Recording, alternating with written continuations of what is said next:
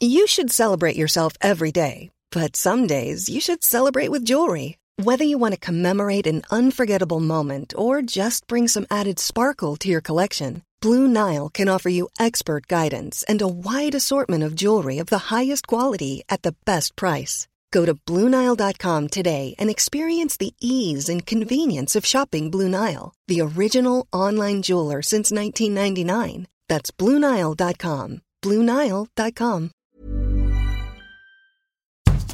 Bonjour et bienvenue dans Podcasting, le podcast quotidien d'actualité du Grand Sud-Ouest. Chaque jour, suivez-nous à la découverte de l'information régionale avec les journalistes et chroniqueurs des médias indépendants qui sont nos partenaires. Je m'appelle Jean Berthelot de Lagleté et l'épisode du jour vous est présenté par Juliette Chénion.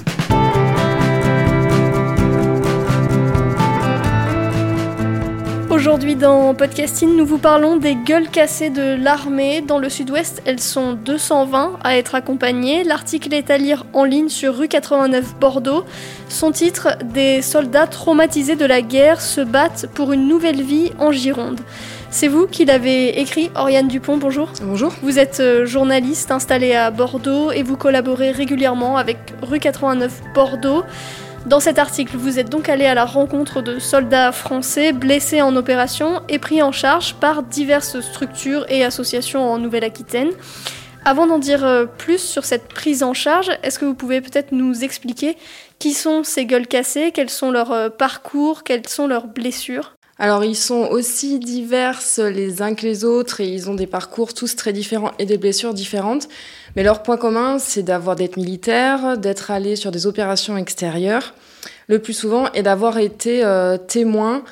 Soit ils ont vu la mort de très près parce qu'ils ont perdu un de, euh, un de leurs frères d'armes, soit ils ont été touchés, ils ont été blessés et ça a créé chez eux un stress post-traumatique et ça perturbe complètement leur vie, soit le juste après cette, euh, cette blessure psychique, soit des années après où ça peut se révéler et ça, voilà, ça a des conséquences sur leur vie quotidienne euh, où ils se retrouvent très isolés. Quelle euh, sorte de conséquences ça peut avoir dans la vie de ces soldats? C'est vraiment tous différents, mais ça peut aller jusqu'à, alors beaucoup c'est de la paranoïa, beaucoup de cauchemars, ils deviennent agoraphobes, ils vont aller dans un supermarché, enfin déjà peuvent peu aller dans des supermarchés, mais quand ils en vont, ils vont repérer les sorties tout de suite.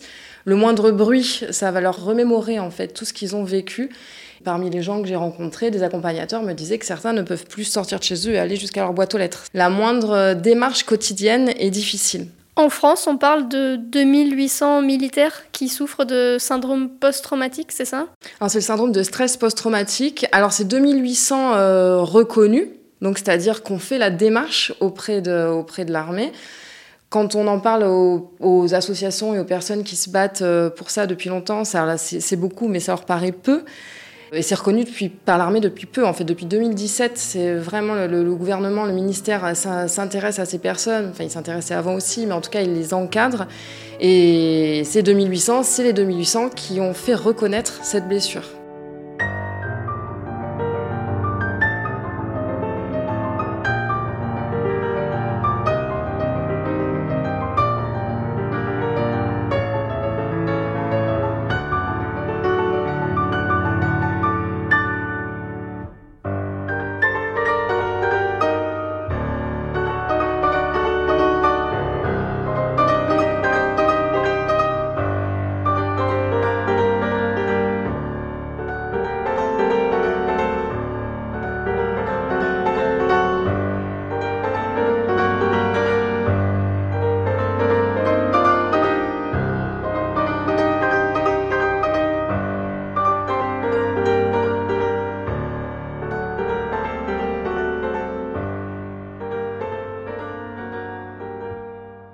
Un soldat est blessé physiquement ou psychiquement et qu'il ne peut plus exercer dans l'armée, quel est l'avenir qui s'offre à lui?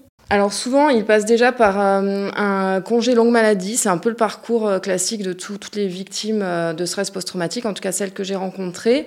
Après ce congé longue maladie, durant lequel ils sont suivis, souvent c'est la réforme. En fait, ils sont réformés.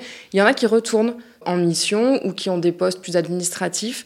Mais euh, ceux qui étaient, que j'ai rencontrés qui étaient retournés en mission ont rechuté en fait. C'est-à-dire qu'il y a quand même une, incapacité à rester dans l'armée, à retravailler. Ils, sont, ils deviennent très vulnérables et, euh, Ces souffrances sont trop présentes pour, euh, pour être responsable de mission comme ils pouvaient l'être avant.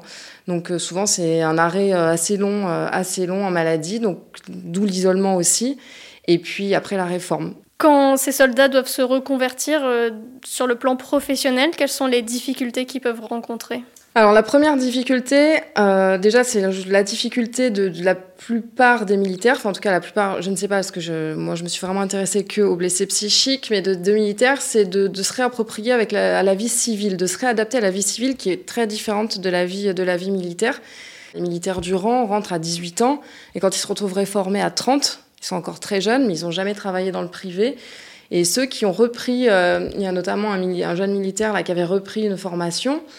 Et il a été déçu, en fait. Il trouvait qu'il n'y avait pas d'investissement, qu'il n'y avait pas d'implication, euh, parce que vraiment, on leur apprend, euh, ils sont très, très carrés, très impliqués dans ce qu'ils font, et il y a vraiment une grosse déception.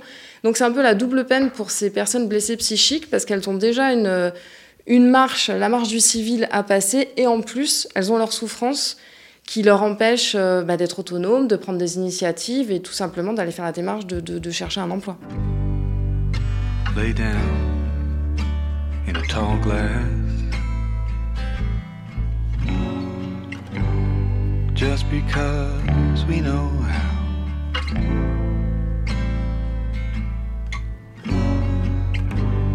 A long black cloud is coming down.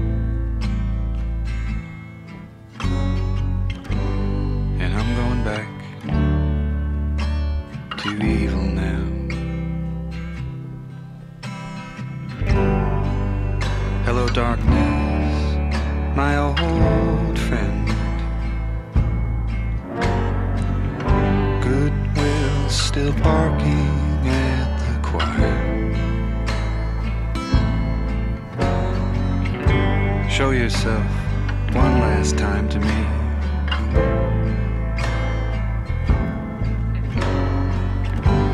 Before I go back, back to evil now.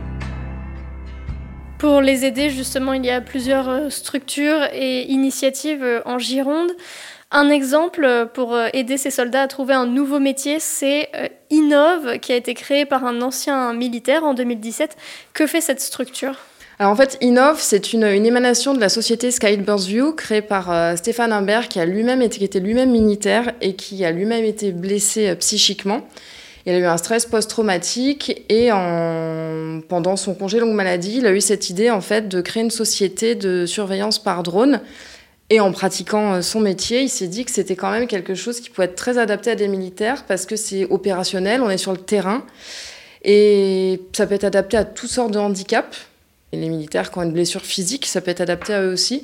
Donc il a eu l'idée de créer cette structure Innov qui finalement est ouverte pour des stages et amène à des CDI à des, militaires qui sont en reconversion. Dans la région, il y a aussi Défense Mobilité Sud-Ouest. Euh, donc cette structure accompagne près de 220 anciens soldats.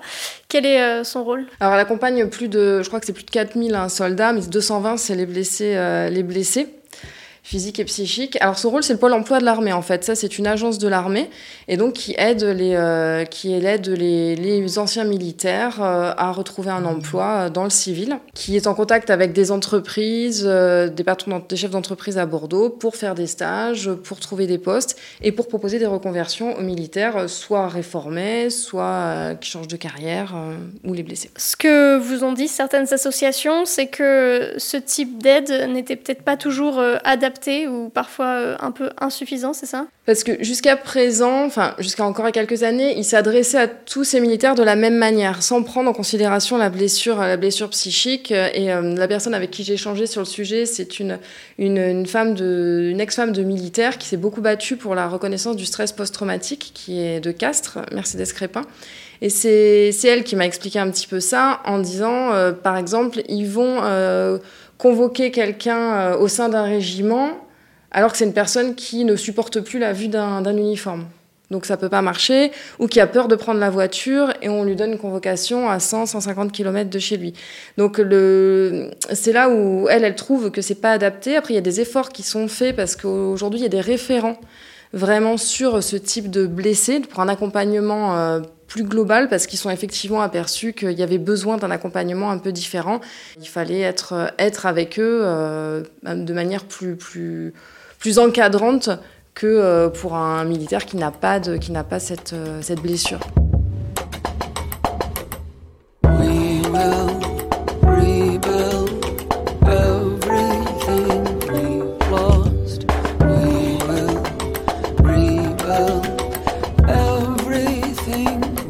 La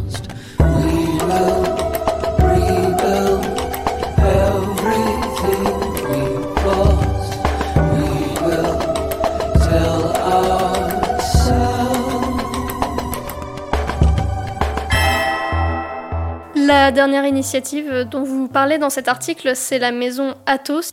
Il y en a une à Cambes, en Gironde. Euh, vous l'avez visité. À quoi ressemble ce lieu et qu'est-ce qui est euh, marquant là-bas? Comment est la prise en charge? Alors ce lieu, en fait, c'est un gîte, un ancien gîte rural euh, qui a été repris donc par par l'IGESA, qui est l'agence qui, qui, gère les œuvres sociales de l'armée.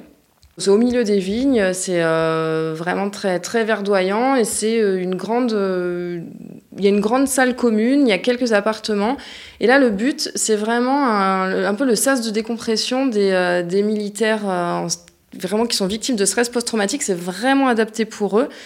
Le but, c'est de les aider à passer cette dernière marche. C'est-à-dire que c'est des personnes qui arrivent plutôt en fin de soins, qui ont été adressés, qui ont été reconnus euh, capables d'avoir cette, euh, cette aide par, euh, par, la, par, les médecins, les médecins psychiatres par lesquels ils sont suivis. C'est pas du tout médicalisé. C'est vraiment un accompagnement psychosocial. Et alors là, ils vont venir, ils sont 40 depuis janvier à avoir été accompagnés là à Bordeaux. Ils vont venir chacun avec un objectif. Ça va être, ça peut être trouver un emploi, ça peut être se remettre à courir, ça peut être juste préparer un repas. Donc c'est vraiment chacun en fonction de ses besoins et va être accompagné et va essayer de petit à petit de se réadapter. C'est le but est de les mettre aussi en contact avec le monde extérieur. Donc il y a beaucoup de professionnels qui viennent les rencontrer pour leur parler de leur métier. Ça peut être un entrepreneur, ça peut être une association, ça peut être plein de choses. Ils font du sport, mais aussi s'organisent, ils organisent leur journée et c'est déjà un premier pas pour eux le but, c'est vraiment de récupérer euh, l'autonomie, la confiance en soi et de pouvoir, euh, de pouvoir être plus fort pour justement aller dans la vie civile euh, plus sereinement. Une expérience similaire est menée dans le Var. Et ce sont les deux seules maisons de la sorte en France? Oui, ce sont les deux, les deux seules qui existent. Donc c'était un dispositif expérimental qui a été lancé en février. Alors aujourd'hui, le, le, directeur de, de Camp ne parle plus de, de dispositif expérimental, mais vraiment d'expérience parce qu'il y a des résultats. C'est pas encore décidé, mais il y a une réflexion en cours pour en ouvrir une troisième en France euh, début 2022. Et juste pour qu'on comprenne bien, c'est une euh, initiative qui est portée euh, par l'armée, tout à fait. Merci Oriane Dupont. Votre article Des soldats traumatisés de la guerre se battent pour une nouvelle vie en Gironde est à retrouver sur rue 89 Bordeaux. Merci Juliette Chénion. C'est la fin de cet épisode de podcasting. Production Anne-Charlotte Delange, Lisa Feignet, Mathilde Leuil et Marion Ruot. Iconographie Magali Marico. Programmation musicale Gabriel Taïeb. Réalisation Olivier Duval. Si vous aimez podcasting, le podcast quotidien d'actualité du Grand Sud-Ouest, n'hésitez pas à vous abonner, à liker et à partager nos publications. Retrouvez-nous chaque jour à 16h30 sur notre site et sur nos réseaux sociaux, ainsi que sur ceux des médias indépendants de la région qui sont nos partenaires. Retrouvez-nous aussi sur toutes les plateformes d'écoute, dont Spotify, Apple Podcast ou Google Podcast. Podcasting, c'est l'actu dans la poche.